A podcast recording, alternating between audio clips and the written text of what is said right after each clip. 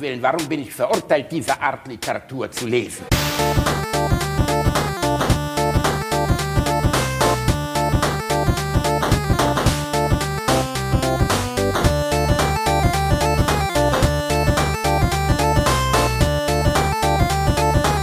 Ich lache niemals unter meinem Niveau. Welcome, ladies and gentlemen. Hallo zu unserem sympathischen kleinen Sex-Podcast mit Pimmelpanda, Reinhard Remford und mir, Bastian Bierdorfer. Willkommen bei Alliteration am Arsch Folge 2. Sehr schön. War eine Danke. schöne Einführung. Ja, oder? sehr schön. Jetzt warten hast, die hast Leute, du dir dass wir die ganze Zeit. oder? Ja, ich, ich habe das einfach Das- so raus das- improvisiert. Das, das Interessante ist, Pimmelpanda klingt neben Bastian Bielendorfer gar nicht, also, ne, das, das ist nah ist bei beieinander. Pimmelpanda nicht mal aufgefallen, dass es eine Alliteration Doch, ist das es. Muss ich ehrlich ist- sagen. Aber es ist das- eine Alliteration, also, ja. mein Gott, wie wir im Thema bleiben, Reinhard. Ja, das, ne, man, man kann den Autor nicht ablegen, ne? Das Ich muss ja verstehen, ich habe ja mich im Vorfeld. Ich habe mir im Vorfeld ja schon äh, Gedanken darüber gemacht, was machen wir im Podcast und so. Dann habe ich, äh, im Gegensatz zu dir hatte ich ja viel weniger Erfahrung. Dann habe ich ein bisschen gegoogelt und dann wurde mir klar, wir haben zwei Möglichkeiten. Entweder wir füllen das Ding mit Content, also machen den Leuten Spaß und unterhalten sie, oder wir, Wir reden, reden über einfach eine Sex. Stunde übers Bumsen. ja, Das, das, das ist kein, also ich, es macht mich irgendwie ein bisschen traurig und betroffen, aber es ist offensichtlich so, wenn wir diesen Podcast, ich weiß ich nicht, keine Ahnung, Analverkehr 2000 nennen würden, dann hätten wir wahrscheinlich mittlerweile eins, statt den eine Million Zuhörern, die wir jetzt haben, 1,8 Milliarden Zuhörer, die zu Hause in ihrer Badewanne sitzen würden und sich, weiß ich nicht, mit dem, äh, mit dem äh, Duschhahn bearbeiten, wie es im Big Brother aus passiert. Ähm, aber da wir nicht dafür gemacht sind, da wir beides spätentjungferte, sexuell inaktive Brocken sind. ist schön, wie du von dir auf andere schließt. Reinhard, komm, sei mal ehrlich, ich habe dich tanzen sehen. Ja, Wenn da ich hab- vor 20 was lief, dann äh, Ich sagen, ich habe dir einen Fuffi. ich, ich, ich hab Physik studiert, also bitte. Ja, sei mal ehrlich. Du und ich, wir waren die Starrer. Wir waren die Typen, die an der Tanzfläche standen und gestarrt haben. Und Ja. dann irgendwann, wenn wir Glück hatten, hatte irgendjemand Mitleid. Das war so. und hat uns auf die Tanzfläche gezerrt und wir haben uns gewehrt. Jugend. Ja, mich hat irgendwann mal jemand gefragt, was war deine Masche, um Frauen rumzukriegen? Ich habe gesagt, Mitleid. Das ist, das ist nicht gut. Wenigstens ehrlich. Das stimmt. Bei meiner Hochzeit mussten wir dich sogar auf die Tanzfläche tragen. Zu Ja, viert. richtig, Er war der Einzige, der nicht getanzt hat. Das, das, Der hat sich, das hat sich bis heute nicht geändert. Also ich bin ja ähm, in der letzten Zeit auf mehreren Hochzeiten gewesen. Unter anderem hat mein Bruder geheiratet. Und ähm, ich tanze immer noch sehr ungern. Allerdings ähm, hat meine Freundin es geschafft, mich zu motivieren. Also zu überreden. Äh, ich, ich war sogar mal in einer Tanzschule. Kurz. In so einem Crashkurs. Du warst in der Tanzschule. Ja, Ehrlich? ich war in der Tanzschule. Doch, das kann ich mir überhaupt nicht vorstellen, wie du da sitzt mit deinem Star Wars Cantina T-Shirt. Neben dir alles so motivierte junge Paare und du siehst da aus wie so eine Frikadelle mit Brille. Nee, das. Das ist gar nicht böse gemeint. Das ist bei mir ja exakt das Gleiche. Ich meine, du hast mich auch tanzen sehen. Also mein Ja, Hochzeitstanz bestand daraus, dass ich meine Frau hochgehoben habe und die so ein bisschen rumgeschleudert habe, wie so eine. Wie so, das war einfach. Wir haben aber vorher gesagt, wir üben keine Tänze. Das wäre einfach zu erniedrigend gewesen. Ich, äh, ich glaube, also ich heirate ja im nächsten Jahr und äh, ich glaube, da wird mir, also ich glaube, ich werde vorher noch zur Tanzschule gehen, um dann so einen Eröffnungstanz hinzulegen. Oh mein Gott, die ominöse Frau hat Reinhard komplett verändert. Jetzt ist aber wirklich die Hölle los. Ich Jetzt freue mich vorbei, schon drauf, ne? wenn ihr anfängt mit dem Walzer und dem Ausdruckstanz.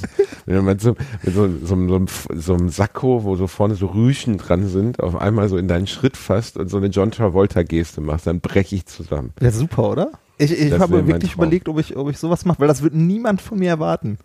Also mein, mein engster, ältester Freund hat gerade geheiratet und der hat auch einen Tanzkurs belegt. Und das ist wirklich so, ein- so ein handfester Typ. Weißt du, mit dem habe ich früher Behrensen saurer Apfel gesoffen und nackt auf dem Feld rumgelegen.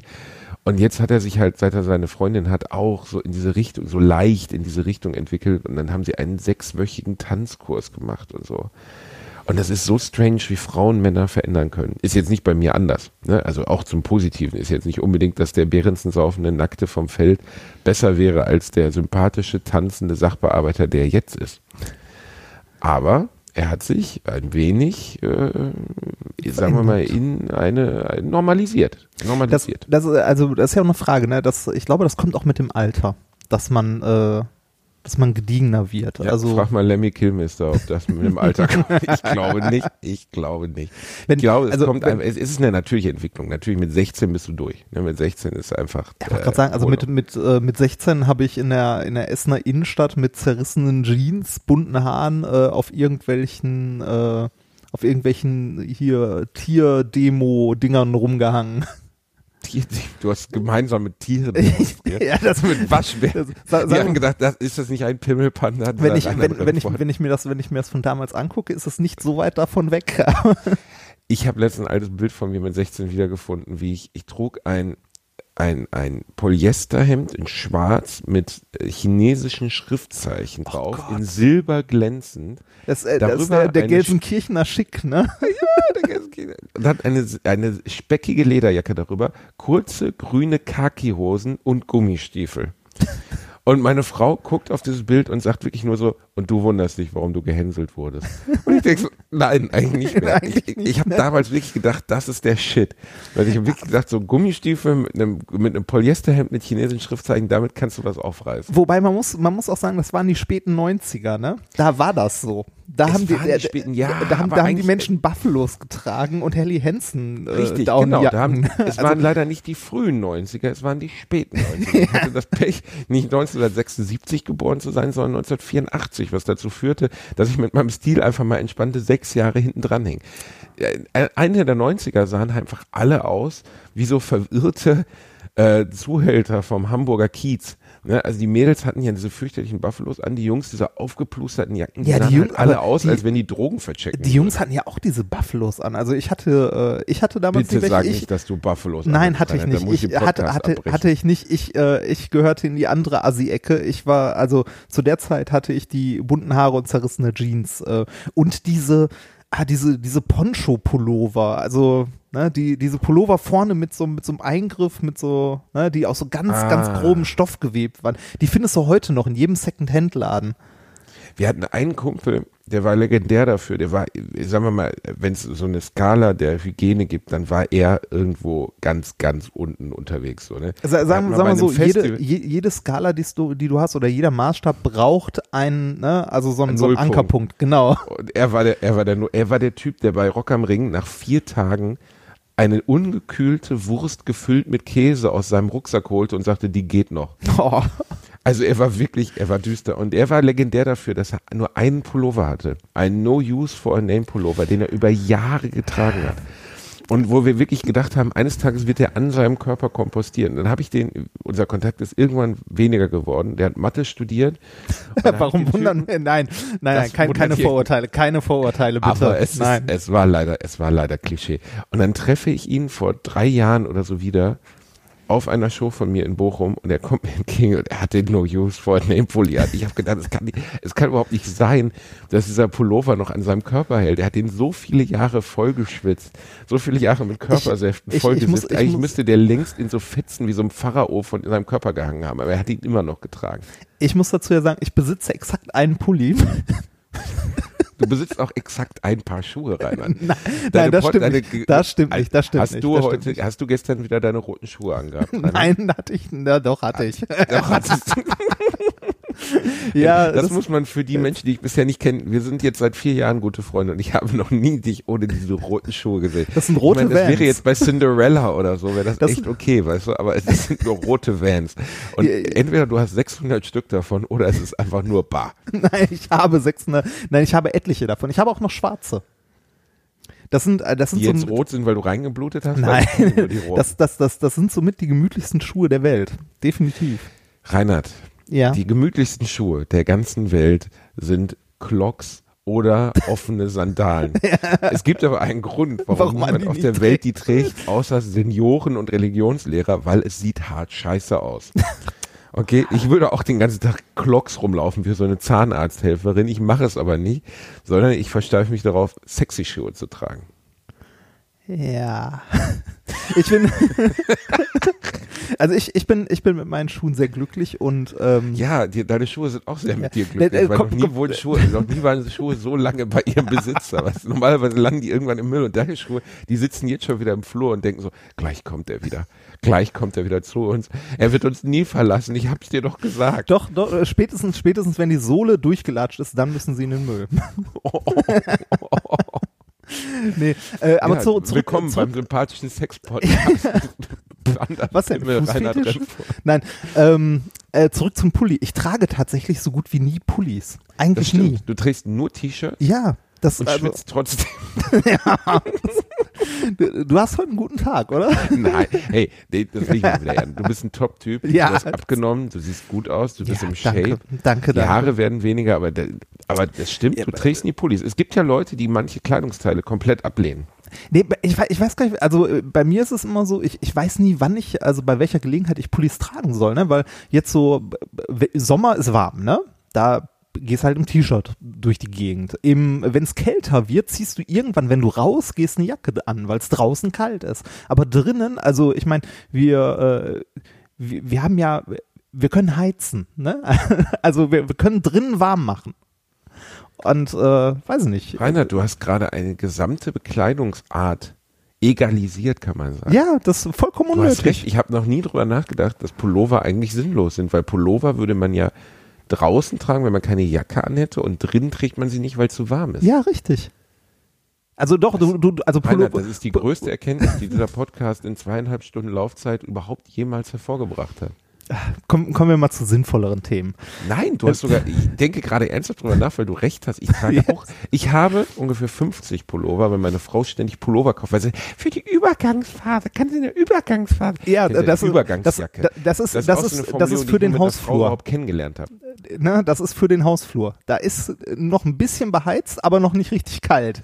Aber wie lange hält man sich im Hausflur auf? Also ich, außer in sehr, sehr katastrophalen Beziehungen, wo man dann mit so einer Hasskappe im Hausflur steht. Äh, oder Mein Opa hat früher immer den bleibt. Müll rausgebracht, wenn er auf meine Oma sauer war. Ich habe das als Kind nie verstanden, weil die hatten, die waren 60 Jahre verheiratet und hatten eigentlich eine sehr harmonische Beziehung. Aber manchmal war der so verschwunden und dann lief der draußen mit dieser grünen Restetonne die ganze Zeit durch den Garten, weil er sich nicht vom Haus entfernen wollte, aber trotzdem von ihr weg wollte.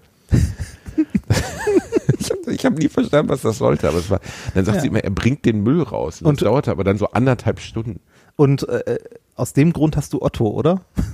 dass ich mit Otto raus kann. Ja, das eigentlich schon. Ich muss, ich muss mal mit Otto raus. Ich muss jetzt wirklich dringend mal, ja, ich kann jedem, also ich kann zumindest jedem, der uns jetzt zuhört, nur empfehlen, dass ein Hund in einer Beziehung doch auch viel ähm, positiven Einfluss haben kann. Das klingt jetzt so, als würden wir uns hier den ganzen Tag mit Tassen bewerfen.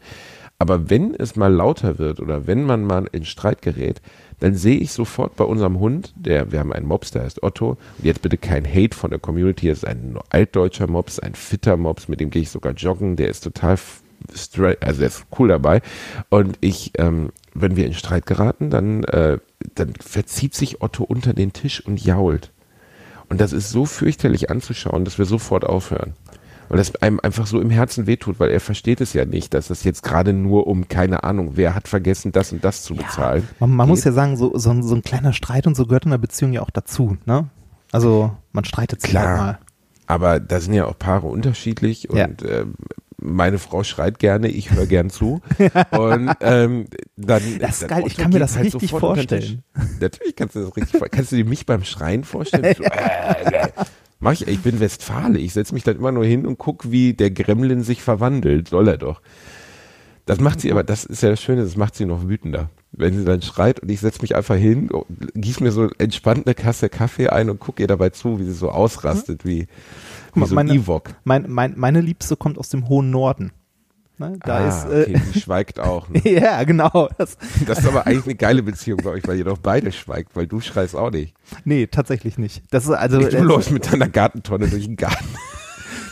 nee, das ist, draußen. es, es, gibt, äh, es, es gibt ja was viel, viel effektiveres als Schreien. Passiv-aggressiv. Passiv-aggressiv, das ist aber so ein bisschen wie, wie äh, Frauen bei Ikea oder so. Passiv-aggressiv halte ich für, ähm, Nee, da, das So ist, das, Leute das, machen mir das, Angst. Das, das ist ja eher das Verhalten von Männern bei Ikea, oder? So, du, Stimmt. du willst nicht da sein, aber du musst. aber du musst, du kannst nichts dagegen tun. Wir waren letztens bei Ikea, um, ähm, wir wollten drei Blu-ray-Regale für mich kaufen, damit ich hier meine PlayStation 4 Spiele sortieren kann. Die hätten jeweils 30 Euro gekostet und wir sind ungelogen mit einer Rechnung von 860 Euro rausgegangen. Es ist unfassbar, was also was ihr dann noch einfällt, was wir noch für die Wohnung bräuchten. Der Teppich im Wohnzimmer, der geht nicht mehr. Ich sage ja, aber wir könnten den ja reinigen lassen. Ach, reinigen. Was? das bringt doch nichts Basti, hörst du dir manchmal selber zu? Was? Ja, wirklich? Aber wirklich, das sagte sie dann, ne? Das war nicht ich. Ich war der Typ, der sagte, wir können euren Teppich reinigen lassen. Aber jetzt haben wir einen neuen Teppich. Und der alte Teppich steht seit anderthalb Wochen in unserem Hausflur und unsere Nachbarn beginnen uns zu hassen, weil du kannst Teppich ja nicht in die Mülltonne stopfen. Ja, warte einfach, bis du den irgendwann runterbringst. Ne? ja, aber wo soll ich ihn denn hinbringen? Ich kann ihn in Köln einfach auf die Straße werfen. Der Sperrmüll. Ja, in Köln funktioniert Sperrmüll, Sperrmüll ja tatsächlich ganz gut. Äh, es geht so. Äh, der Sperrmüll ist umsonst, richtig, und du kannst ihn im Voraus bestellen, aber er ist vier Wochen im Voraus ausgebucht. Ja, yeah, das stimmt das heißt, auch. Wenn, wenn, du spontan so einen dreckigen, nach Hundefurz stinkenden Teppich hast, der in deinem Flur liegt, dann musst du vier Wochen warten, bevor der Sperrmüll kommt. Das, und irgendwie bestellt man ja auch nicht für einen Teppich einen Sperrmüll. Nee, irgendwie nicht. Nee, aber das, das ist so eine der ersten Sachen, ähm, die man macht, wenn man in Köln umzieht. An dem Tag, wo man weiß, der Mietvertrag wird in drei Monaten enden, bestellt man Sperrmüll für den Tag. Ich, ich kann über deine Wohnungseinrichtung exakt gar nichts sagen, weil trotz unserer langen Freundschaft ich nie bei dir in deiner Wohnung Ja, das, äh, das ist irgendwie fast, also du bist immer noch herzlichst eingeladen. Reinhard, ich stand sechsmal unten mit dem Auto und habe gesagt, ich komme jetzt mal hoch und du sagst mal, nein, nein, ich komme gleich. Also entweder hast du da gefesselte Sklaven drin oder irgendwie den größten Vorrat an Cup-Nudels auf der Welt oder so. Oder es war einfach nur ein Tisch und ein Bett wie so eine Einzelzelle. Ja, das, das, das trifft er. Das ist so. Ähm ich glaube, du bist, du bist ein Pragmatiker beim Einrichten. Ich glaube wirklich, das ist so eine ganz cleane Sache bei dir. Natürlich zugemüllt wie Sau, aber ja. Schön, schön, was für ein Bild du hier von mir zeichnest. Ich stelle mich nicht vor, wie du wirklich in so einem, Z also ich, ich habe, ich habe eine, also in meiner jetzigen Wohnung steht unter anderem eine Glasvitrine mit Lego. Also es ist eine Glasvitrine. Es ist ordentlich. Es ist oh, sortiert. das ist aber süß. Wo ja. du dann mor morgens mit so einem Swiffer durchgehst. ja, ja, genau. Du swifferst deine Lego-Figur. Also der, der junge Mann, von dem wir vorhin sprachen, mit dem No Use for a Name Pulli, dem habe ich einmal beim Umziehen geholfen und zwar exakt danach nie wieder. Da waren wir so 18, 19 und er zog in seine erste eigene Wohnung. Wir kommen in dieses Zimmer. Es war das dreckigste Zimmer, das ich je gesehen habe. Ich bin mir relativ sicher, dass das äh, Gesundheitsamt diesen Raum einfach gesperrt hätte als letzter Ort der Pest. Da klebte, das kein Witz, seine Mutter war mal sauer auf ihn und hatte einen Ravioli-Teller an die Wand geworfen und er hat es einfach kleben lassen. Also ich habe ich hab, äh, tatsächlich schon ganz, ganz schlimme WGs gesehen, aber äh, ja, weiß ich nicht. aber jetzt kommt's warte, das muss ich kurz zu Ende erzählen. Und dann haben wir das Bett abgebaut. Und ich wunderte mich, dass die Matratze so leicht hoch stand. Und das lag daran. Oh Gott, nein, nein, nein. Soll ich es ausführen? Oder nein, willst nein, nein. Willst du es in deinen Gedanken entstehen lassen? Warte, es, ähm, es, es war eine große, es, es waren Tempos. Es, es waren es, es, es war, es, Millionen. Es, war, es, war, es, war, es war der, der Prinz auf den Tempos. Es war, es war ganz schlimm. Wirklich, wir standen da und ich heb die Matratze hoch und ich sag, Alter, was ist das? So, Herzlich willkommen beim Sex-Podcast. Jetzt sind wir, aber wir sind beim Ekel-Sex-Podcast. Ja. Und er hatte Jahre, Jahre seiner, seiner Sexualentwicklung einfach unters Bett gestopft. Und es war so widerlich. Und ich habe gesagt, Alter, ich, ich bin hier raus. Ganz, also wirklich ohne Scheiß, ich bezahle lieber einen Umzugsservice, als hier deine vollgewämste Matratze rauszutragen. Das ist ja fürchterlich. Können, können wir zu, Auch einer der Gründe, warum die Ja, Ikea ist immer gut. Warst du mal bei Ikea in äh, ja, letzter Zeit? In, äh, in, ja, tatsächlich. Ich bin ja, ähm, ich bin ja umgezogen und ähm, war in letzter Zeit häufiger bei Ikea, habe aber so gut wie nichts dort eingekauft, weil die Sachen, die ich haben wollte, nicht das da waren. Das ist nicht normal, Reinhard. Doch. Doch, das du ist normal. Doch, also ist, Alter, du nein, bist ich doch wollte, wenigstens mit äh, zwei Orchideen und einer Duftkerze dabei. Ja, natürlich, natürlich ist man, geht man schon mit was daraus, aber nicht, also wenn, wenn du da mit zwei Orchideen und einer Duftkerze rausgehst, bist du Anfänger, weil Ikea hat ähm, tatsächlich den, äh, ich sag mal so, den, den Essensbereich gut aufge, also aufgestockt. Es gibt Kekse, es gibt äh, so eine Candy Bar mittlerweile bei Ikea. Reinhard, aber das befindet sich alles hinter deiner Kasse. Also das ist ja erst danach, wenn du wieder raus bist und dir noch deinen obligatorischen Hotdog. Nein, nein, nein, nein, nein, nein, nein, das nicht. Also Doch, in dem. Ich war ähm, da, der Candy-Bereich und so ist alles danach. Es kommt aufs. Ikea an. Also bei dem äh, Ikea in, ich weiß gar nicht, äh, ich glaube Waldorf war das, wo ich zuletzt war. Waldorf. Ja, Waldorf. da wo die Ikea Schulen. Wald. Ich wollte gerade sagen, müssen die Leute da das Ikea-Zeichen oben tanzen oder haben sie wenigstens ein Schild drauf? Oder stehen da so vier Schüler und tanzen Ikea? Nee, nee, nee, das ist, das ist so, du, wenn du da ein rotes Sofa kaufen möchtest, aber rot nicht deine Farbe ist, darfst du nicht. nee, ähm, wir, wir, wir waren im Ikea in Waldorf und ähm, da ist das tatsächlich, also das ist ein relativ neues, ähm, da ist das alles am Kassenbereich, so die Quengelware. Das ist dann nicht für die Kiddies, sondern für die, für die Ehemänner, die mit dahin geschleppt wurden, so die Quengelware an der Ikea-Kasse. Echt? Und unter anderem, unter, unter anderem ähm, so ein äh, so ein Hotdog Starter Pack, irgendwie 30 Hotdogs mit Brötchen Alter. und allem möglichen. Ich muss jetzt mal eine, ich muss jetzt mal hier eine Bastel, wie nennt man das, ein Dings brechen. Ähm, der Hotdog bei Ikea ist widerliche Scheiße. Och. Ey, er ist widerliche Scheiße. Das muss man einfach mal, das ist wirklich Abfallessen so, ne? Ich bin nun wirklich nicht der Veganer-Typ. Ich habe das früher auch gegessen. Aber dann habe ich letztens mal, war ich da am Zusammenbasteln mit diesem, weißt du, wenn dann unten schon, du, du kriegst ja nur das Würstchen in das Brötchen reingelegt, wie so ein Sack, und musst es dann selber bauen. Das ist das Ikea-Prinzip. Ich muss Ja, mir sogar meinen Hotdog Die, selber die bauen. ziehen's halt durch, ne? Und dann läufst du rüber zu diesen drei Gefäßen mit den Soßen und da drunter hängen, direkt darunter hängen die Gurken und die, die, äh, die ähm, äh, gerösteten Zwiebeln. Und alles ist schon zu so einem Wust vermengt. Weißt du, die Suppe von diesen Gurken ist da so rein. Und dann töffelst du dir das auf diesen Hotdog. Und wenn man ehrlich ist, ich glaube, das funktioniert nirgendwo so gut wie in Deutschland. Die Leute fressen es, weil es einen Euro kostet. Es kostet nur einen Euro. Wenn der Ikea-Hotdog ne, entspannt 3,50 Euro kosten würde, würde niemand den anpacken. Das ganze. Essen bei Ikea. Ich habe als Kind Na, Moment, Moment. bei Ikea Nichts, gegessen, nichts, nichts, das gegen das, da. nichts gegen das Essen bei Ikea. Ich finde das Essen bei Ikea tatsächlich großartig. Reinhard, weil du ein verdammter Banause bist. Nein, das bin ist ich wirklich, nicht. Die Steaks bei Ikea sind die Hölle auf Erden, ohne Scheiß. Ich finde das das, ist wirklich nicht lecker. Ich finde es tatsächlich gut. Köttbullar ist lecker und so. Ne? Das ist okay. Aber alles, was so, wo sie so versuchen, oder auch diese ganzen Krebsklamotten und so, ey, das ist. Allein diese Massen, die da verbrannt werden, weißt du, was da so rausgeballert wird, so als wäre das irgendwie, als wären das keine Lebewesen die, gewesen, die, so, weißt du? die warmen Zimtschnecken bei Ikea. Ein Traum. Jetzt sind wir wieder beim Sex-Podcast. Stell mir nicht vor, wie du da stehst und deinen Finger in diese Zimtschnecke schiebst. Mm. Bist du auch so einer, der Getränke mischt? Ich mische mir immer die Getränke dann durch. Also es gibt ja diese, diese Sachen, die es nur bei Ikea gibt, so Johannisbeer-Limonade, so was du sonst nie So trinkst. Cranberry-Saft oder sowas. Genau, oder? wo man dann in die strange Idee kommt, ey, das könnte ich jetzt auch noch in meine Cola tun. Dann, das- ohne Scheiß. So, probiert bitte mal, wenn ihr das nächste Mal bei Ikea seid, einfach von jedem, was da, das ist ja, glaube ich, sechs Sachen sind da, von allem so ein Sechstel zu nehmen. Das, was hinten rauskommt, ist das widerlichste, was es überhaupt gibt auf der Welt. Bin mir relativ sicher, dass du damit den DeLorean auf 88 Meilen bringst. Das ist so abartig. Ich habe gedacht, so wird so Sinalco-Cola hergestellt. Ey, kein Markendiss hier rein. ja, Entschuldigung. Das, Die Sinalco schmeckt, die Sinalco schmeckt, die Sinalco, Nalco, Nalco schmeckt. Habe ich noch nie getrunken. Gibt's Sinalco? Ja, Sinalco-Cola. ja, stimmt. klar. Machen die nicht, machen die nicht so Fanta-Zeug und so? Ja, auch, aber die machen auch Cola. Ich glaube, die äh, kommen die nicht sogar irgendwo da aus der Ecke bei uns? Ich, ich bin ein Aquella-Kind. Als ich ein Kind war, gab's immer den Aquella-Mann. Das war sowas wie die lustlose Variante des Bofrost-Manns, der nur eine Sache zu verkaufen hatte, nämlich Getränke. Kennst du das noch, Aquella? Nee, Aquella kenne ich nicht. Aquella, ich was- glaube, was- es hieß was? Aquella. Das gibt's heute nicht mehr. Das ist, glaube ich, aufgekauft worden von irgendeinem Großkonzern. Aber das war wirklich Getränkelieferung. Die hatten irgendwie drei Sachen, so Zitronen, Limonade, Cola.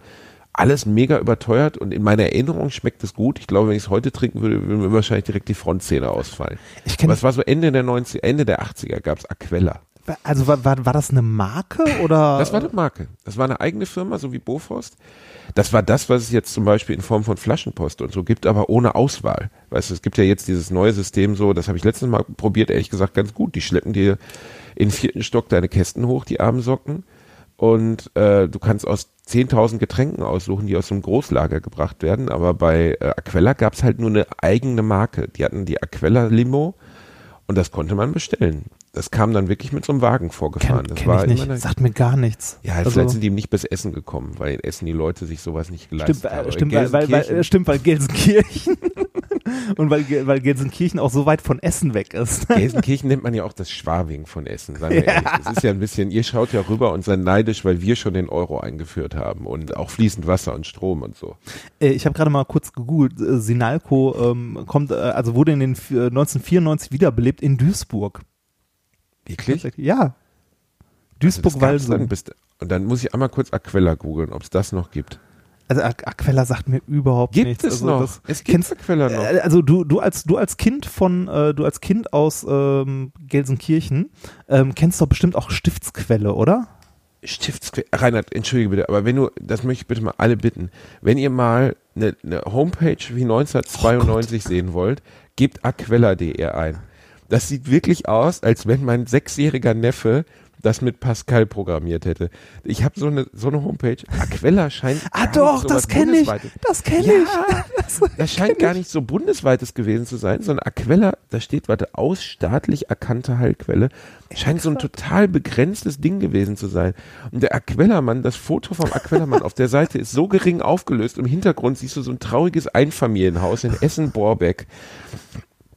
Das sieht schon so unfassbar simpel und oll aus. Das gibt's ja gar nicht. Die gibt es noch. Haben die, steht da die Postleitzahl vierstellig? Nein, fünfstellig. Immerhin, ich wollte gerade schon sagen. Alter, was ist denn bei aber, aber, die, aber die haben los? einen Durchblätterkatalog. Ja, aber die Aquella-Seite hat nur eine Seite. Sowas habe ich noch Och nie gesehen. Äh, wie, Das ist ja wie, krass. Wie, wie war das mit dem Markendiss? Ja, nein, kauft bei Aquella. Aquella ist die Zukunft. Aber äh, das ist die ollste Internetseite, die ich je gesehen habe. Also wenn irgendjemand in der Community, weiß ich nicht, in seiner Freizeit Web De- Development macht und auf Internetseiten bauen steht, bitte meldet euch mal bei Aquella und baut den mal. Ey, ohne Scheiß, du, man, man kann in zehn Sekunden bei Jimdo was Geileres bauen als die Aquella-Seite. Ich glaube, bei Aquella läuft's nicht so. Meine- Wir wollen jetzt mal einen Aufruf machen. Wenn ihr mal so richtig süße Limbo trinken wollt, wenn ihr mal einen Mann vor euch stehen haben wollt, der aussieht, als wenn er bei Bofrost nicht genommen worden wäre, dann bestellt bitte jetzt sofort bei Aquella den kompletten Katalog hoch und runter. Es ist auch schön, eine Aquella äh, Getränke-Heimdienst. Getränke, Getränke.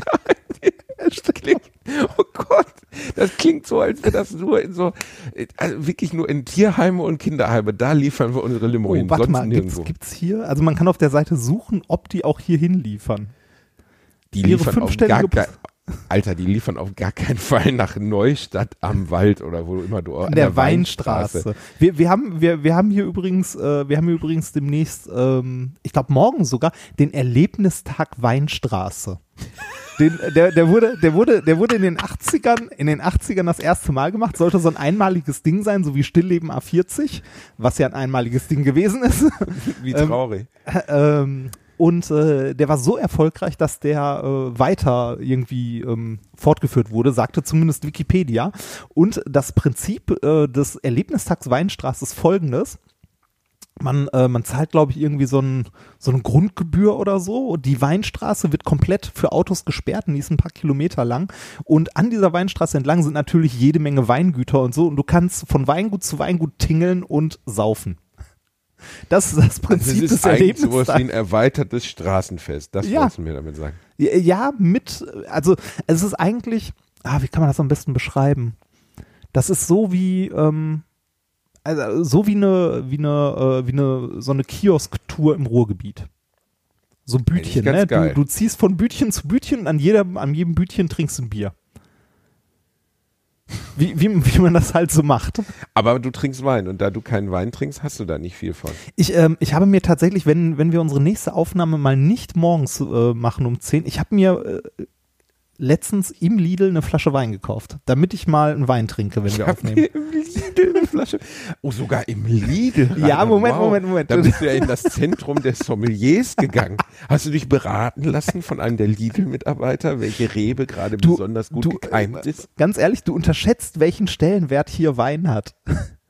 Also ähm, Lidl in, der, äh, in Neustadt an der Weinstraße ist, bei euch kann man wahrscheinlich selbst Wein beim Schuster kaufen. Ja, so. ja so, so in etwa. Nee, du bekommst hier selbst beim Lidl ordentlichen Wein und du hast nicht, ähm, also du hast es hier nicht so wie, äh, wie im Pott, dass du irgendwie zum Aldi gehst und sagst, du willst eine Flasche Rotwein und hast die Auswahl, nimmst den Rotwein oder nimmst du den Weißwein, Tetrapack oder Flasche, sondern ähm, hier, Haben sie es auch in drei Liter? ja, hier, hier gehst du zum, ähm, hier gehst du zum Lidl und äh, selbst ein selbst so ein Discounter hat hier mindestens zwei Weinregale, also mindestens zwei so Gänge mit Wein.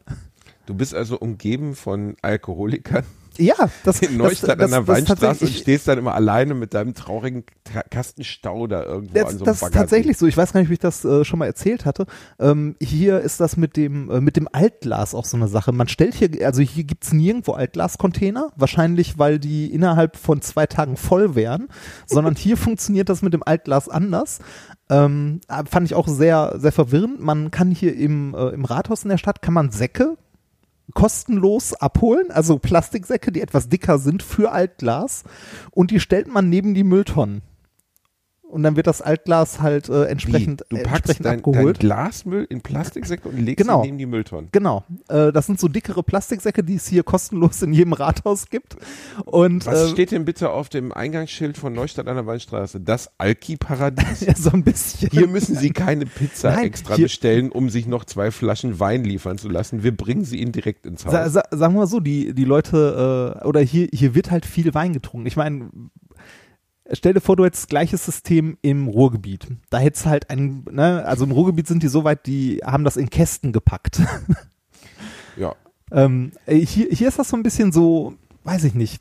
Weißt du, wie viele Pizzabestellungen auf, in Deutschland, glaube ich, oder insgesamt auf der Welt nur stattfinden, um dazu Alkohol zu bestellen? Ich hatte eine Nachbar, es gibt ja ganz viele Menschen, die trinken nun mal heimlich. So Alkoholismus ist ein echt beschissenes Thema. Viele kommen nie davon los. Ne, es gibt's einfach, aber ganz Ist viele halt Menschen Droge, machen das ne? halt im Geheimen. Es ist eine Droge, genau.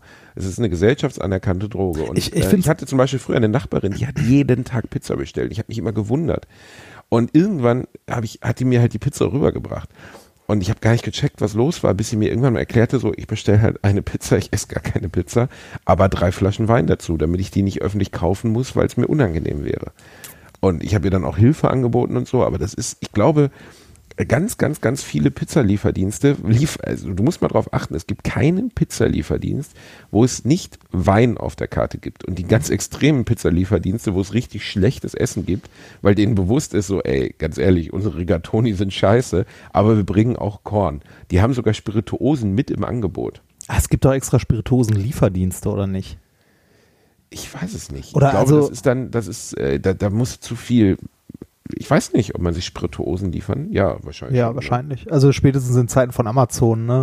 Ähm, Ah, Machst du- machst du- machst du deine, bestellt. deine Amazon Pantry Box voll mit äh, Das mit der Nachbarin ist auch 15 Jahre her. Also ich Ja, ja, weiß nicht, ob das heute noch so ist. Deine Pantry-Box. Ja. Mein Ah. Hast, hast, du mal bei, hast du mal bei Amazon Lebensmittel bestellt? Äh, ich habe Haselnuss-Schnaps bestellt. Komm, du bist, du hast wieder den, die 400er Packung Cup-Nudels dir bestellt.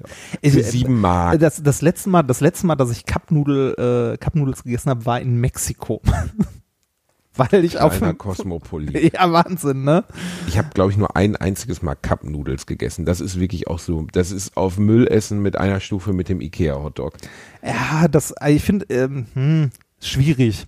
Das geht, Alter, das, das, sieht aus wie die Dauerwelle meiner Oma. Ja, aber kriegst du so ein besser. Säckchen mit Glutamat dazu. Ja, und genau dir- das ist ja das, was du Essen, haben wenn willst. du früh sterben willst. Das ist einfach schlimm so. Da weiß keiner, der das isst, weiß, dass das, das kann nicht gut sein. Ja, na, da, da redet auch niemand von gut, aber das packst du dir halt zum Beispiel bei einer langen Fahrradtour irgendwie ein, wo nur äh, ein bisschen Wasser aufkochen muss, reinkippen und du hast was zu essen für unterwegs, was Warmes. Ich weiß nicht. Ich habe früher gerne diesen äh, Aufkoch-Kartoffelbrei gefressen. Das Äh, ist, glaube ich, genauso schlimm.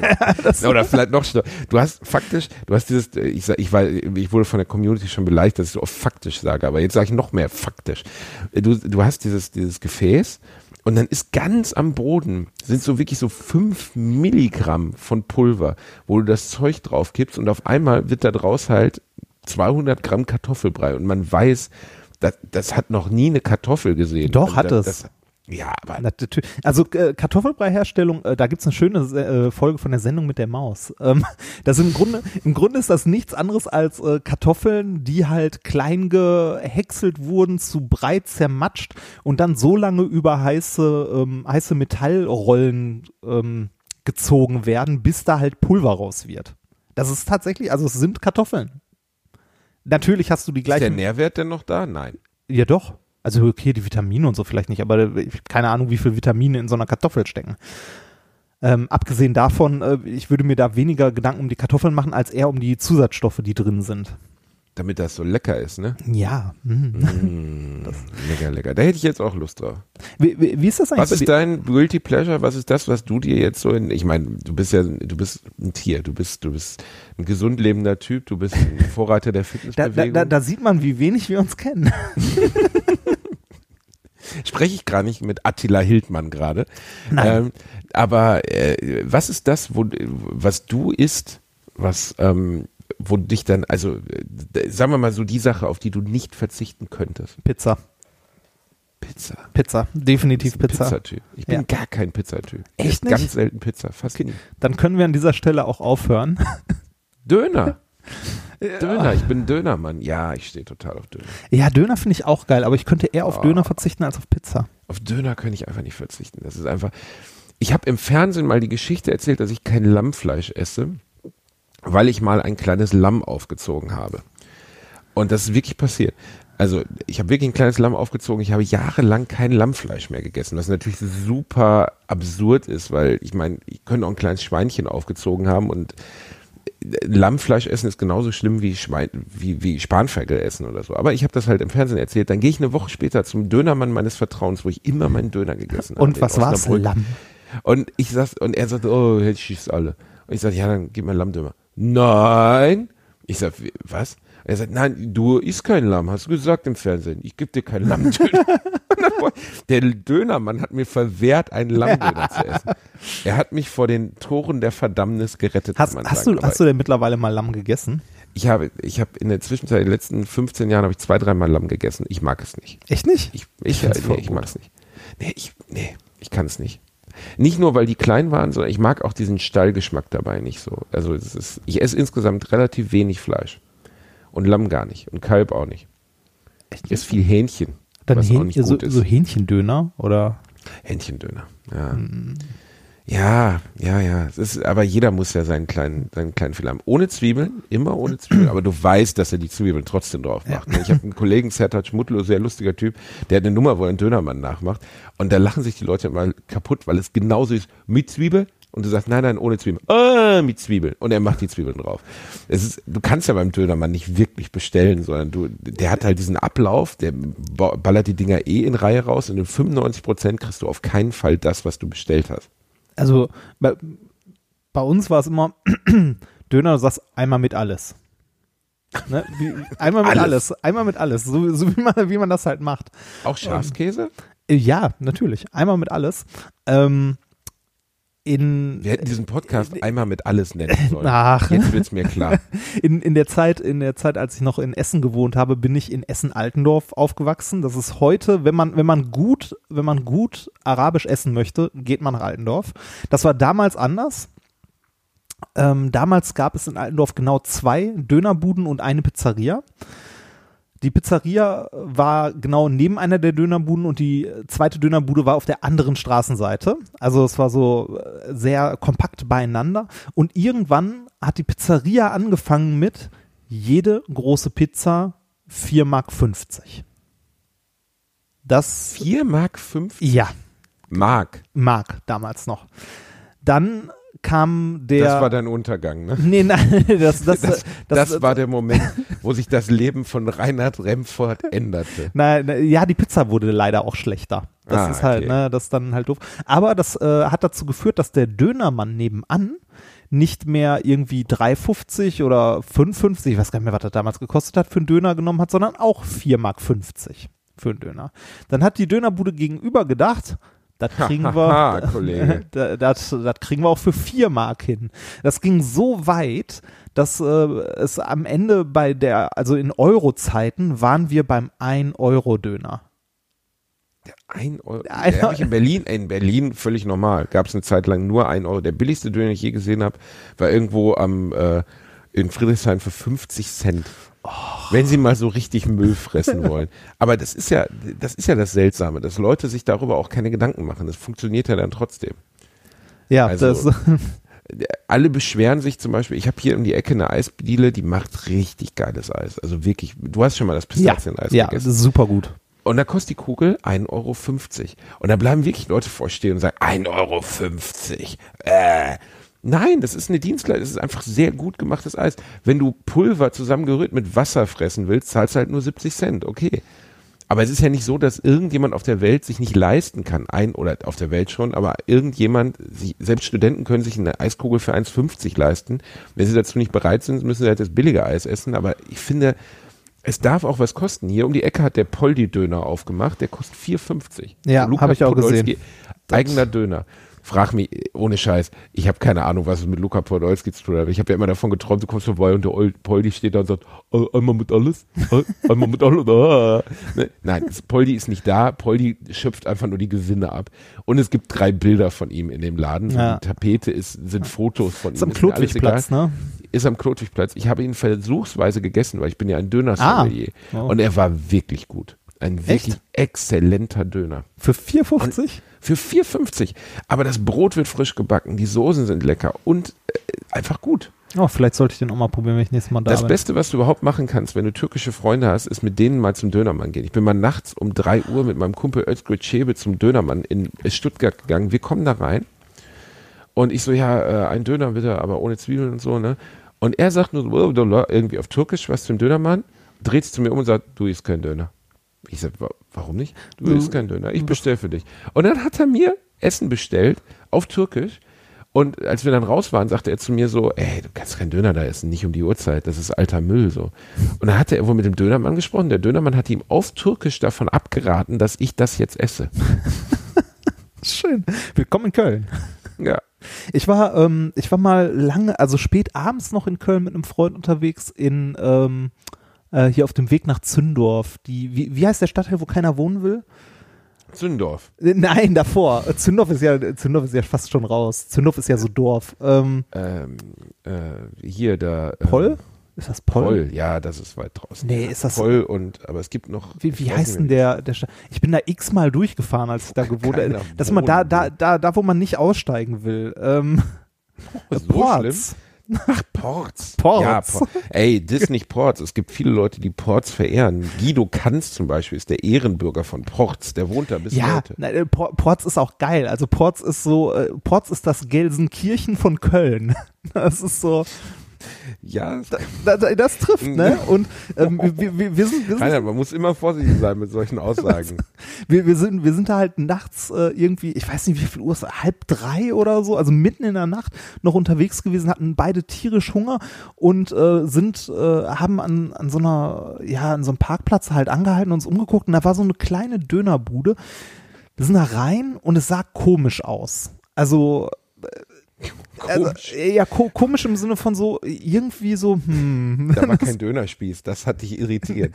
Nee, also äh, was mich irritiert hat, war, äh, ich konnte die Karte, äh, die, also oben drüber hängt ja immer so Karte, was es so gibt. Ich konnte die nicht lesen, weil die halt äh, mit Schriftzeichen war, die mir fremd waren. Und äh, ich habe dort dann äh, ja einfach gesagt, okay, ich hätte gerne einen Döner. Mitten in der Nacht und äh, die, die haben uns dann noch einen Döner zubereitet. Das war der beste Döner, den ich je gegessen habe. Mit großem Okay. Abstand. Jetzt machst du mich aber, mich als Dönersommelier machst du jetzt gerade ein bisschen, äh, Ich, gu ich guck mal, ob ich das noch finde. Dann können wir da mal nachts um drei hinfahren. das würde ich sehr gerne. Nachts um drei kommen wir da rein sein. Senior, Ich- ich- bitte einen äh, Döner. Ich ich glaube ja, dass das so was Magisches war, so ein bisschen wie die Winkelgasse. Ne? Also das Ding ist gar nicht da. Das ist Das nur nachts um drei in so einer Nur Zwischenwelt. Nur um nachts um drei erscheint in Ports an einer kleinen Straße Ja. ein Dönermann. Und nur wenn man das Zauberwort sagt, einmal mit alles, dann bekommt man den besten Döner der Welt. Oder vielleicht warst du einfach stinkbesoffen, der Döner schmeckte nach Müll, aber du hast es Das nicht kann auch gemerkt. sein. Das, das ja, Das muss man ehrlich sagen. Betrunken Nee, ich- schmeckt alles. nee, ich, ich glaube, ich, glaub, ich war nüchtern. Warte mal, nee, ich bin nicht gefahren, aber ich war trotzdem nüchtern. Ich habe mal besoffen mal einer Freundin von mir nach einem Disco-Besuch um 5 Uhr morgens mein persönliches Gericht für Fischstäbchen in Currysoße zubereitet. Und ich habe das wirklich verkauft als das leckerste Essen der Welt. Ich kann jetzt schon mal sagen, wenn man Sahne länger aufkocht, Currypulver reingibt, Ketchup, Tomatenmark und eine kleine Prise Salz, dann kann man das theoretisch essen. Aber Ich habe das in einem dermaßen abstrusen Mischverhältnis zubereitet, dass es zu so einer Art Quark wurde. Und die Fischstäbchen sahen auch sehr, sehr verbrannt aus. Und dann haben wir das gefressen am nächsten Morgen und wir waren beide der festen Überzeugung stinkend betrunken, dass es sehr, sehr lecker war.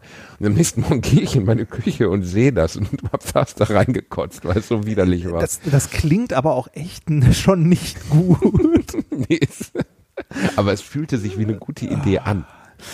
Ich hatte, ähm, ich hatte so ein Erlebnis in Essen, ähm, äh, Essen Original, kennst du ja auch, ne? ist ein bisschen so wie äh, Bochum Total, aber nicht so gut. Kann man so sagen, aber äh, ich, äh, ja, kann man, kann man so sagen. Ich glaube, ich war auch einmal da, ich weiß es nicht mehr. Äh, ja, Essen Original äh, hatte noch äh, neben der neben der Hauptbühne, auf der so Größen wie Culture Candela und In Extremo aufgetreten sind, ähm, hatte es noch äh, am Rheinischen Platz unten die Turok-Bühne, beziehungsweise äh, vom Nord Open Air, wobei ich gar nicht weiß, ob das so zusammengehört oder so. Da ähm, traten Metal-Bands und ähnliches auf. Im Turok Das- war ich auch oft, ja. Das, du sagst es so wehmütig. So, Ja, ich, das war ein abgeranzter Schuppen, aber ich war ganz gerne da eigentlich. Ja, ja. Ich, ich, ich weiß gar nicht, ich glaube, ich war immer nur im, äh, im Panic Room und so daneben, wobei das gab es damals noch gar nicht. Wo war ich denn? Ich habe, glaube ich, einfach nur so Nord. rumgegangen. Café ja, genau. Nord. Wenn, du dich, wenn du dich mal mit einem Metaller betrunken um drei Uhr nachts um einen Billardtisch prügeln wolltest, gehst du in Café Nord. Also wa- was mich ein bisschen erschrocken hat, als ich das letzte Mal im Café Nord war, war äh, die, äh, die Gesamtlage der Besucher dort, ähm, ich, sag, ich sag mal so, die kippte leicht nach rechts. Ja, das hat sich verändert. Das Ja. war früher links und dann auf einmal rechts. Und das, Das- ist dann der Moment, wenn man nicht mehr hingeht. Ja, genau. Das ist äh, definitiv der Moment, wann man nicht mehr hingeht. Aber es ist leider im Moment auch so, ich war letztens auf einer Hochzeit, ich war letztens bei irgendwelchen Treffen von Bekannten von mir, also jetzt, wo dann die Eltern, Bekannte, Nachbarn auf einmal am Gartentisch sitzen und wie schnell jegliches Gespräch in so einen eigenartigen pseudo-rechten Schwurbel gerät, weißt du, wo man sagt, ja, ja, wo dann wirklich diese klassischen, ich bin ja kein Nazi, aber Sätze fallen. Aber, aber ja, also irgendwann ist dann auch mal gut, was man mit uns hier machen kann. Und du sitzt da immer nur da und denkst, oh, bitte erlöse mich, ey. Ja, die Leute legen gerade ihre Bratwurst auf den Grill, sitzen im Sonnenschein in ihrem sicheren Deutschland und erzählen allen, was man anderen Menschen nicht gönnen sollte. Ich komme darauf einfach nicht klar. Ich auch nicht. Ich habe da auch eine sehr, sehr klare Meinung zu und äh, auch eine sehr klare Meinung zu den Parteien, die es in diese Richtung gibt. Ähm, und Der äh, Hütchenmann. Diese Woche war der Hütchenmann im Fernsehen. der El Hütchenmann. Huto. Ah, der, ah, ich habe gerade kurz, ja, der, auf, äh, auf äh, Twitter gab es den schönen Hashtag, äh, den Hutbürger.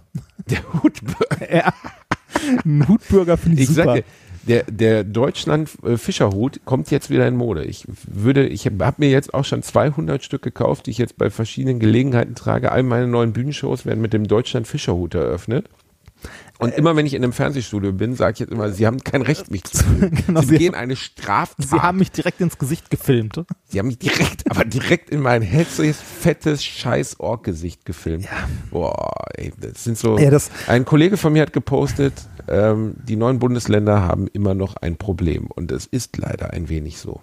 Ja, das, Nicht tendenziell für alle Bürger gesprochen, aber dass sowas passiert und dass die Polizei nicht eingreift, sondern dass die Polizei sich verbrüdert mit solchen zurückgebliebenen Affen, wo dann nachher rauskommt, dass sie sogar Teil der Polizei sind. Äh, das ist Ich ähm, also ich- eine ich- sehr traurige Entwicklung. Ich fand, ich fand äh, die, ja, diese Geschichte jetzt tatsächlich besorgniserregend, wo halt ähm, Journalisten von der Polizei aufgehalten werden. Das finde ich äh, wirklich besorgniserregend, auch problematisch und wo dann später noch äh, halt äh, hochrangige Politiker sagen, die einzigen, die sich hier äh, sinnvoll, also richtig verhalten haben, waren die Polizei. Da denke ich mir so, Alter, nein, das darf nicht, das darf nicht passieren und darf nicht sein. Die haben sich auf gar Ähm, keinen Fall richtig verhalten. nein. Also das kann man einfach mal sagen. Es ist völlig in Ordnung, die Medien zu reglementieren. Die Medien, also reglementieren in dem Sinne, dass solche Dinge wie die Katastrophe damals äh, mit, mit Rösner und äh, Dings nicht nochmal passiert, wie der Fall da nicht in Bottrop, wie heißt der nochmal? Du weißt schon, die 1986. äh, Ach, mit im, im Auto, sowas. ja, genau. Genau. Ja, ja. Ne, die, mir fällt jetzt gerade der, der genaue, mein Gott, das war nicht Bottrop. Egal. Jeder weiß, wovon ich spreche. Die Entführung, zwei Leute fahren durch Deutschland und auf einmal steigt dann ein Bildreporter ein. Das darf nicht passieren. Dafür ist die Polizei da, um zu verhindern, dass zum Beispiel die Medien sich mit Kriminellen verbrüdern, um zu berichten. ja, Bild ist aber auch kein Journalismus, ne? Ja, aber es, offiziell ist es das. Ja, Ob wir ja, das ja, jetzt ja. so denken oder Ja. nicht. Und aber dass ein Kamerateam, das über eine Demonstration, eine öffentliche Demo berichtet, von der Polizei verjagt oder festgenommen wird oder in dem Fall, glaube ich, wir nennen das eine öffentliche Maßregelung oder sowas, ähm, das ist einfach unsagbar. Ja, und verstößt gegen alle Prinzipien der Pressefreiheit. Man, man muss sich ja eigentlich fragen, wo, also unsere Gesellschaft hat da definitiv ein Problem. Auf jeden Fall.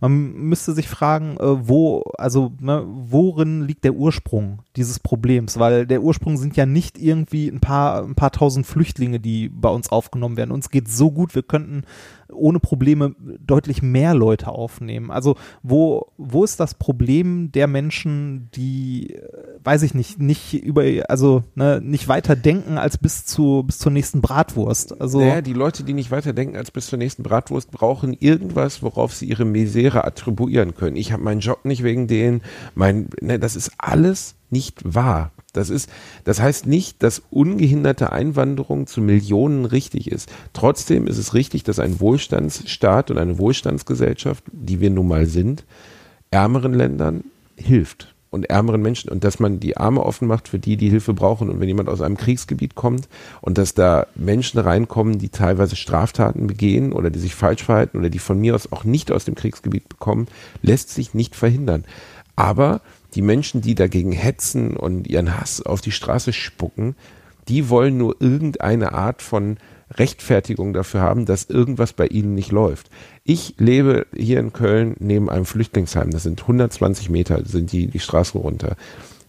Ich habe noch nichts, aber auch gar nichts von irgendjemandem, der hier lebt, gehört, dass das irgendein Problem für irgendjemanden darstellt. Die bedrohen niemanden, die tun niemandem was, die nehmen das, dir nichts weg. Das ist ja auch das Spannende, ne, dass man, oder nein, spannend ist das falsche Wort, aber das Erstaunliche, dass man äh, diese Probleme oder dass man, ähm, also dass, dass die Leute äh, äh die sagen ja immer, ja, aber die Leute haben ja auch Ängste, ne? Scheiß drauf, Ängste, das ist einfach nur blanker Hass. Ähm, das hat nichts mit Angst zu tun. Also äh, ich, Angst und Hass sind halt zwei Dinge, die sehr nah miteinander verbunden ja, sind. Ja, ja, genau. Aber das, äh, also, weiß nicht, mir fehlen da fast die Worte. Ich, muss man hier in Deutschland tatsächlich Angst haben?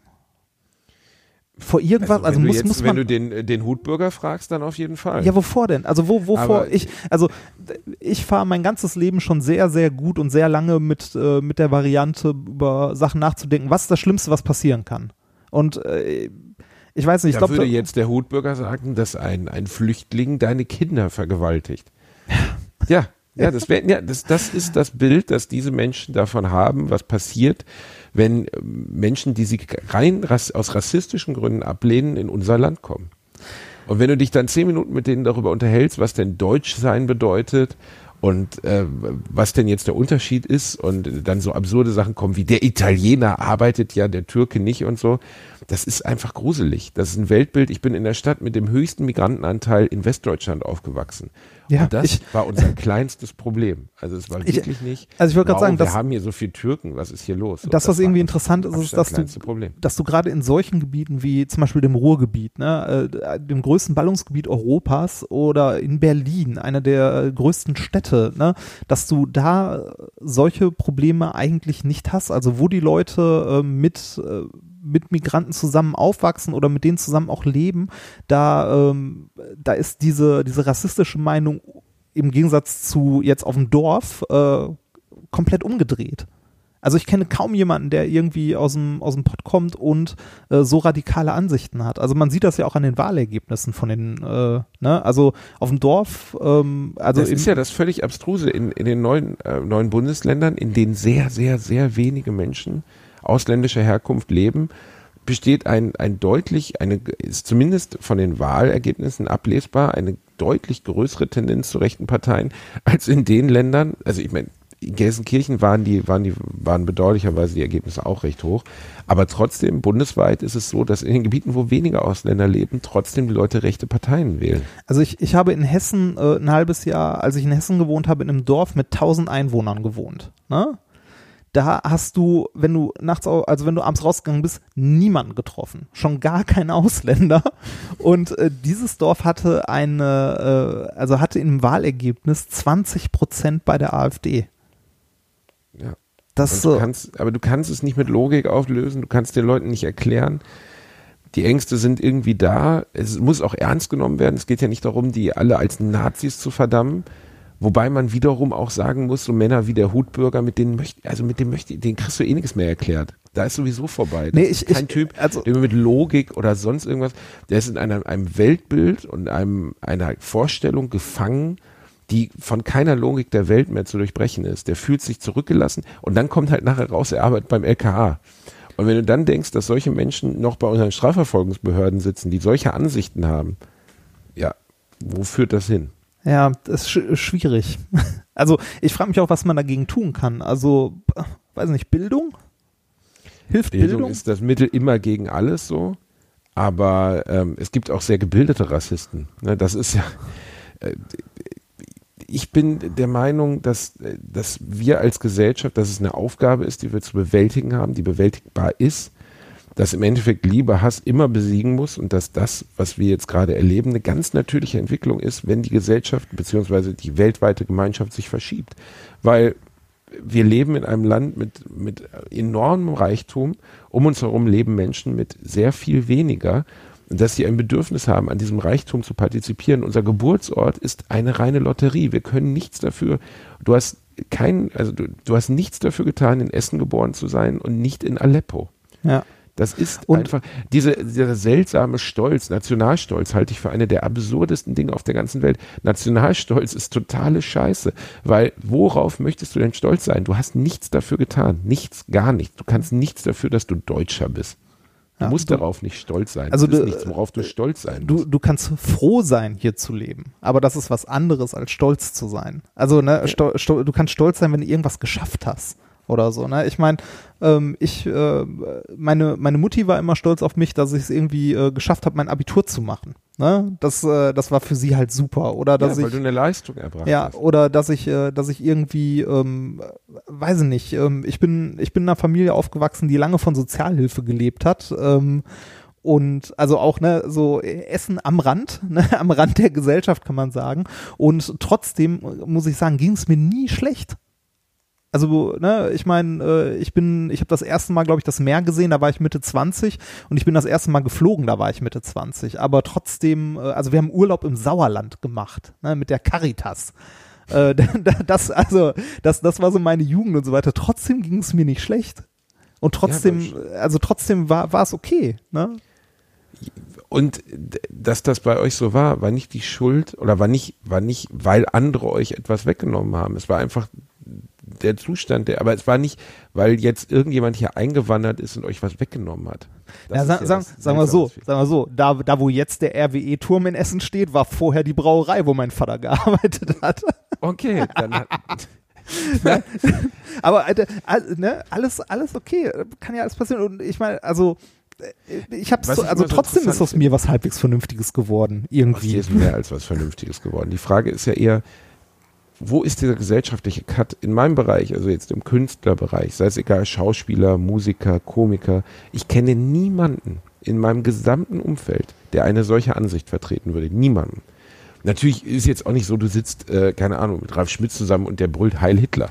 Aber selbst im Gespräch mit solchen Leuten hast du immer das Gefühl, wir sind eigentlich, fast alle Menschen in meinem Umfeld, jetzt in meinem privaten und beruflichen Umfeld, haben die gleiche Meinung. Haben, Ja. Natürlich ist es ein, möchte man so sagen, wohl situiertes Umfeld, also größtenteils Menschen mit einem Job, die was verdienen und so. Aber ich habe niemanden in meinem Freundes- und Bekanntenkreis, der sagen würde, ja, raus mit Ja, denen. und, und ich Raus, raus. und, und ich glaube, das ist ein Problem. Also das ist tatsächlich ein Problem. Das ist bei Weil mir es eine Blase ist, ne? Genau, das ist bei mir genauso. Also in meinem, in meinem direkten Umkreis oder in meinem Freundes- und Bekanntenkreis kenne ich auch niemanden, der auch nur ansatzweise irgendwie in diese Richtung rutscht. Ähm, aber ich glaube, das ist tatsächlich ein Problem, weil wir keine Berührungspunkte mit den Leuten haben und äh, unsere, äh, unsere Gesellschaft sich da tatsächlich irgendwie spaltet. Also man, man müsste. Die da oben, wir da unten. Ja. Das ist das Prinzip. Ja, ja, genau, das, das ist ein Problem. Also, wie, wie du schon sagst, die Leute, die jetzt irgendwie verzweifelt sind oder die halt, äh, weiß ich nicht, nein, äh, man wählt nicht aus Verzweiflung die Nazis, man macht das, weil man irgendwie, weiß ich nicht, nicht weit, weit genug denkt oder irgendwie, weil man einfach gerade Hass und Frust hat und so. Aber irgendwie müsste man diese Leute doch erreichen und irgendwie mit diesen Leuten mal reden, dass, ähm, dass das halt nicht die Lösung ist. Ja, also, Ricky Gervais hat ein ganz tolles Comedy-Programm gemacht und ähm, in dem spricht er darüber über Demokratie und so und die Stimme des Volkes. Man sollte auf die Stimme des Volkes hören. Und dann sagt er so, es ist das Allerdümmste, auf die Stimme des Volkes zu hören. Weil das Volk besteht nun mal auch aus Idioten. Wir schreiben seit 20 Jahren auf Flaschen mit Bleiche drauf, bitte nicht trinken. und lassen die Leute, die dieses Mittel, also diese Aufschrift brauchen, um nicht Bleiche zu trinken, trotzdem mit den gleichen Auswirkungen wählen wie jeden anderen. Das ist nochmal Demokratie. Und er sagt, wenn ihr wirklich Volksentscheide wollt, wie es in der Schweiz oder so ist, dann streicht einfach mal zehn Jahre lang bitte nicht trinken von den Bleichflaschen, weil dann haben wir die Idioten schon mal aussortiert in zehn Jahren. Und ein bisschen so ist es auch. Ne? Also es ist einfach, unser demokratisches System ist völlig zu Recht so gelagert, dass jeder Mensch die gleiche Stimme hat, mit daran zu partizipieren. Ja, ist auch Aber- gut so. So sollte es auch sein. So sollte es auch sein. Aber trotzdem ist es natürlich auch so, dass wir offensichtlich, also dass es irgendeine Entwicklung in der Gesellschaft gibt, dass immer mehr Unzufriedenheit aufkommt, dass immer mehr Menschen sich benachteiligt fühlen und dass sie irgendjemanden suchen, der dafür schuld ist. Und ähm, Also ich, ich, äh, das ist aber was rein Subjektives, weil ich glaube, es ging uns äh, nie so gut nie wie so gut wie jetzt, wenn ich mir, wenn ich mir das angucke, meine, meine Eltern, ne, also meine, die Generation meiner Eltern, also meine Mutter äh, wurde 45 geboren, mein Vater 42. Ne, die, ja, die, die haben in ihrer, in ihrer Kindheit, äh, okay, Steine geklopft nicht mehr, aber meine Oma, meine Oma hat noch Steine geklopft, ne? Und äh, meine, meine Mutter hatte halt irgendwie, wenn die ein Holzspielzeug hatten, war das äh, großartig, ne? Also das, dass da irgendwie jeden Tag was zu essen auf dem Tisch stand, ne, in der Generation meiner Eltern, war schon, war schon super. In der Generation meiner Großeltern war das nicht so. Ne? Und heute, also ich meine, worüber können wir uns heute beschweren? Wobei man auch sagen muss, natürlich, dass die, die Generation das muss man jetzt fairerweise sagen, die Generation unserer Großeltern, meine Großeltern sind Anfang 1910, 15 geboren, ähm, waren auch die, die damals Hitler an die Macht gebracht haben. Und zwar mit den genau gleichen Mitteln, mit dem wir, also der Internet, das internationale Judentum bedroht uns, es wurde ein Feindbild gesucht und ein Feindbild gefunden, auf die alle Misere, die Wirtschaftskrise, die Arbeitslosigkeit attribuiert wurde. Und da sieht man, wohin es führt. Ne? Und äh, natürlich wird das in dieser Art und Weise wird nicht nochmal passieren, weil unsere Gesellschaft zumindest im Rahmen daraus gelernt, das wird Ja, nicht nochmal passieren. Das, äh, da, da bin ich, also äh, wenn ich, wenn ich Nazis mit, äh, mit einer nennenswerten Prozentzahl wieder im Bundestag sehe, dann bin ich, also ich hätte vor, vor fünf Jahren oder vor, vor zehn Jahren auch gesagt, das wird nie wieder passieren. Ähm, ich bin mir da nicht mehr so 100% sicher, muss ich ganz ehrlich sagen. Weil ich, äh, also tatsächlich, dass die, dass äh, es, also überleg mal, es ist heutzutage möglich, dass sich, äh, dass sich eine Partei mit, äh, mit Goebbels-Zitaten oder mit, ähm, mit, mit gleichen, also mit, mit der gleichen Art Reden zu halten, in den Bundestag stellt. Hätte, hätte dir das jemand vor zehn Jahren erzählt, hättest du gesagt, er hatte Spinnen doch. Ne? Und Da heute, waren wir mit Deutschland aber ziemlich alleine zu der Zeit schon, ne? also vor zehn Jahren. In, das ist ja das Interessante, in allen anderen europäischen Ländern gab es pro-rechte Parteien, die im, in deren Parlamenten saßen schon seit Jahren. Ne? In, in Holland.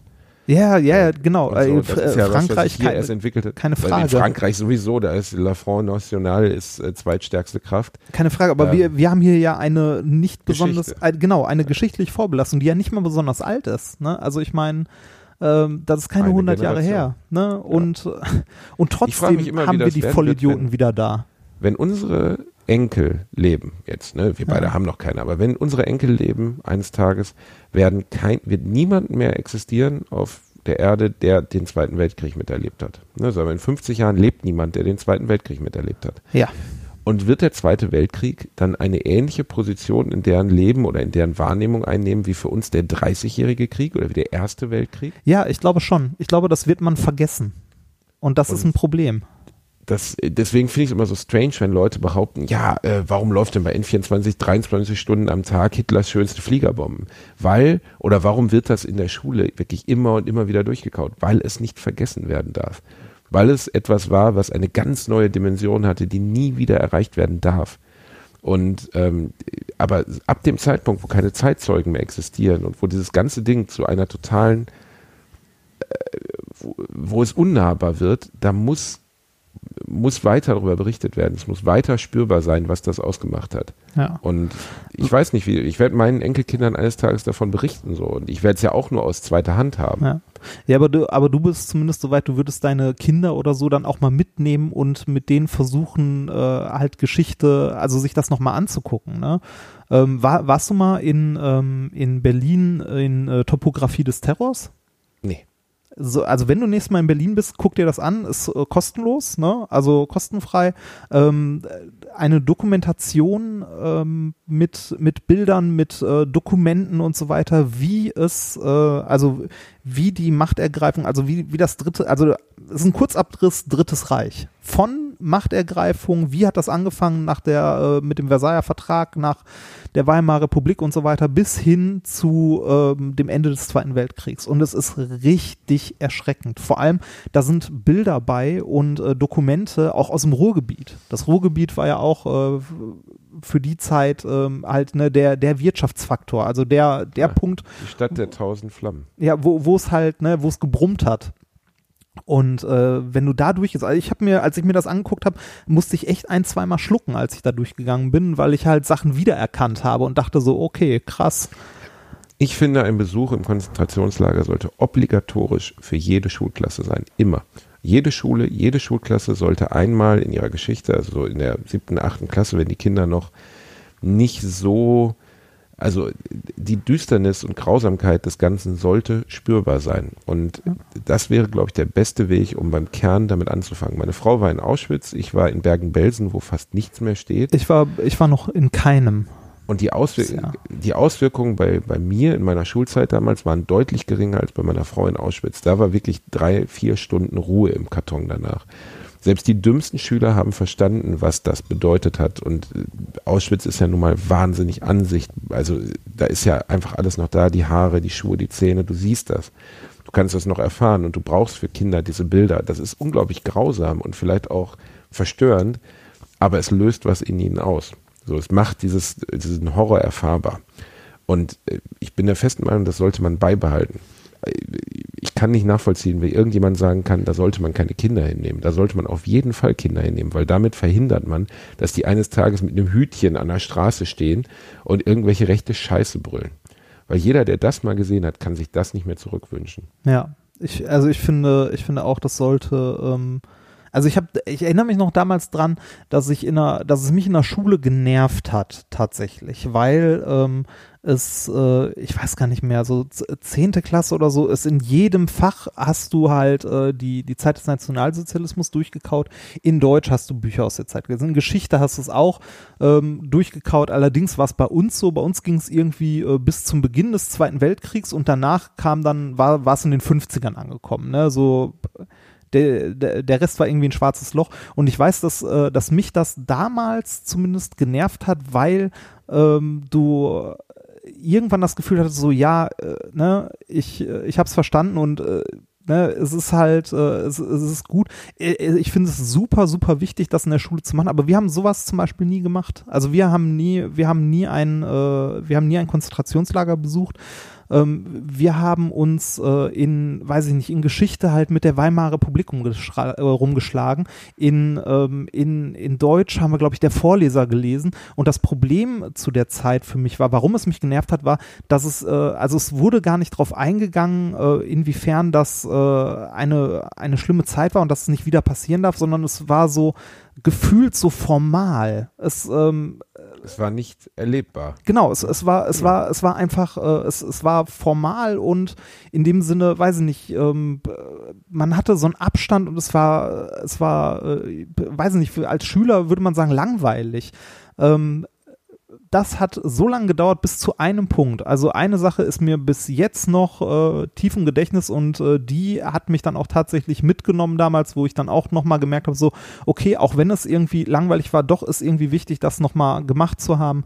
Und zwar hat äh, Ende des Schuljahres einer, ähm, ich weiß gar nicht mehr, wer es war, ich glaube unser Englischlehrer war es damals, hat mit uns äh, einen Film geguckt. Und zwar den, den Hitchcock und so damals gemacht haben, über die Konzentrationslager.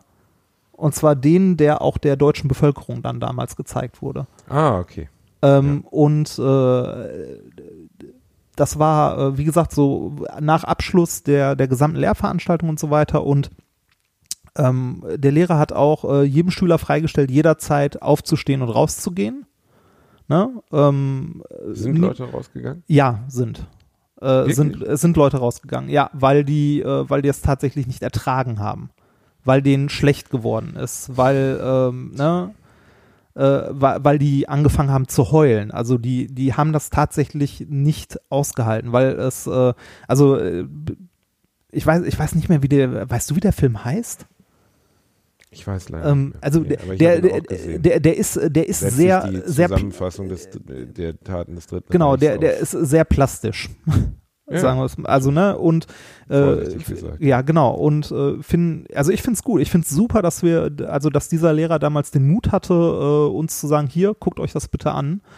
Ähm, ich glaube nicht, dass es im Lehrplan vorgesehen ist. Äh, ich fände es aber gut, weil das, also die, die ganze, das ganze Trockene vorher im, äh, vom Geschichtsunterricht über Deutsch und sonst was, Du ki- hat- kriegst Kinder nicht mit trockenem Stoff. Nee, der genau, Vorleser ist ein wahnsinnig tolles Buch, aber damit kannst Ja. du keinen Zehnklässler dazu überzeugen, was die Deswegen sage ich ja, man muss sie theoretisch wirklich dorthin bringen, um es erfahrbar zu machen. Also mich- Weil Leid mich hat- ist wie Liebe, Genau. nur direkt erfahrbar. Mi- Mich hat damals dieser Film tatsächlich, äh, also da hatte ich auch einen dicken Kloß im Hals und der hat mich nachträglich äh, massiv beeinflusst.